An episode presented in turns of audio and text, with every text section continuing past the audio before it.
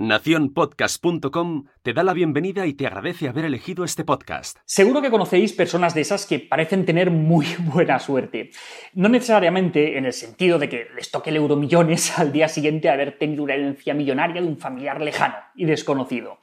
Pero sí suerte en cosas más mundanas, más cotidianas. Tienen buena salud, les atienden bien en los comercios y nunca pillan a, una persona a borde, o el maestro o el médico de sus hijos son súper majos y súper empáticos.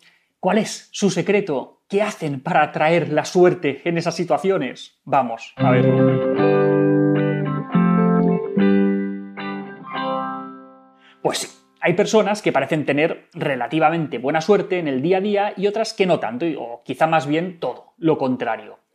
Eso lleva a muchas personas a preguntarse qué es lo que diferencia a estas personas entre sí, qué hacen para tener buena suerte. Quizá lo primero sea que intentemos acotar un poco lo que consideramos que es tener buena suerte. Por ejemplo, hay veces que decimos que una persona con buena salud es una persona con suerte. Y quizá es así, pero quizá no. A ver, me explico. Decir que alguien con buena salud tiene suerte nos puede servir como expresión coloquial, pero poco más porque la salud, aunque puede tener un factor o un componente aleatorio, no es totalmente cuestión de suerte, sobre todo cuando, cuando, hablamos de patologías que van asociadas al estilo de vida, como por ejemplo el sobrepeso, la diabetes, los accidentes cerebrovasculares, síndrome metabólico, la EPOC o incluso algunos tipos de cáncer. Otro ejemplo típico es el de los niños a los que les gusta la fruta, los que son respetuosos y educados con los demás, o los adolescentes que tienen una relación cálida y amorosa con sus padres yo qué sé, a ver si no va a ser tanto cuestión de suerte como decisiones y sacrificios que han tomado esos padres, siendo muy conscientes de cada paso y sus consecuencias en la educación de sus hijos.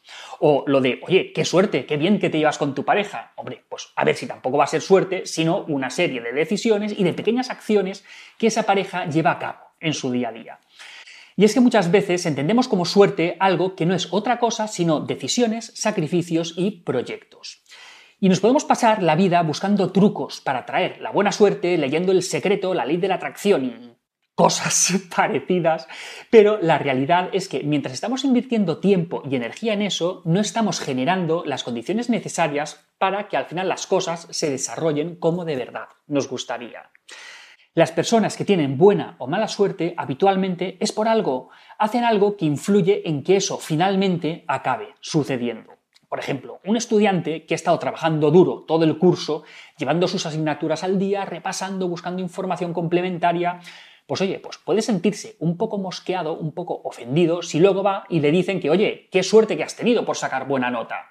Pues no, efectivamente no es suerte, ha sido trabajo duro. Pero bueno, no toda la suerte queda reducida a esto. También hay situaciones que no dependen de nuestro esfuerzo directamente. Quizá son más cuestión de actitud. Ante una misma situación podemos sentirnos afortunados, podemos sentirnos desgraciados o podemos sentirnos de una manera neutra.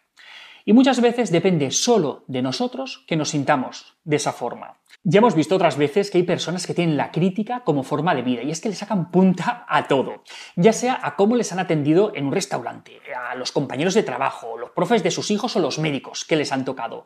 Tienen problemas allá donde van, no les tratan como se merecen. Pero es que quizá la actitud con la que se enfrentan a la vida hace que finalmente esas cosas acaben pasando. No es ni la ley de la atracción ni es el karma, es más bien una profecía autocumplida. La actitud con la que nos enfrentamos a la vida acaba haciendo que, por un lado, nos fijemos más o menos en una parte de la realidad, pero además esa actitud, por otro lado, acaba influyendo en el modo en el que los demás nos tratan, convirtiendo así, de alguna manera, nuestros pronósticos en realidad. Por ejemplo, imaginemos que tenemos que ir a hacer unos trámites burocráticos, tipo Hacienda o cosas así. Llevamos toda la mañana pensando en lo perezosos, en lo ineptos que son los funcionarios, que seguro que nos van a estar danzando de ventanilla en ventanilla, que solo piensan en la hora del almuerzo y demás cosas.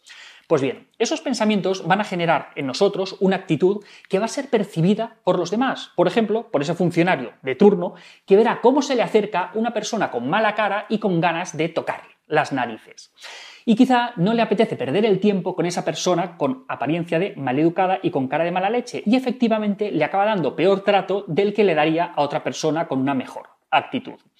Entonces, ¿ha sido mala suerte que le hayan atendido de mala manera o ha sido fruto de la actitud que llevaba esa persona? Y si esto además pues, acaba pasando con cierta frecuencia, pues al menos nos tendría que hacer sospechar. Quizá el único secreto para traer la buena suerte sea, por un lado, el trabajo duro, si es que aquello de lo que hablamos depende de nosotros, y por otro lado, intentar ajustar nuestra actitud a la realidad que estamos viviendo, si es que nosotros tenemos poco margen en el resultado final. De hecho, si nos fijamos en esas personas que decíamos que parecen tener buena suerte, quizá podemos identificar alguno de estos factores, trabajo duro y actitud adecuada.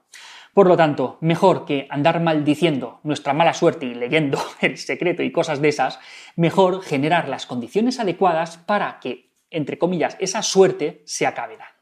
Y sí, que llegamos a este punto, algunos estaréis pensando, hombre, bien, vale, de acuerdo con lo que has dicho, pero es que no estás hablando de la buena o de la mala suerte de verdad, de esa para la que no podemos hacer nada, como que un tornado arrase tu casa, que tengas una enfermedad súper chunga, irreversible, impredecible y bueno, pues si de verdad no podemos hacer nada, poco sentido tiene andar con brujerías y con conjuros para traer la buena suerte. Lo único que vamos a hacer es perder tiempo y volvernos un poquito más crédulos. Y hasta aquí otra píldora de psicología. Si os ha gustado, no olvidéis compartirla.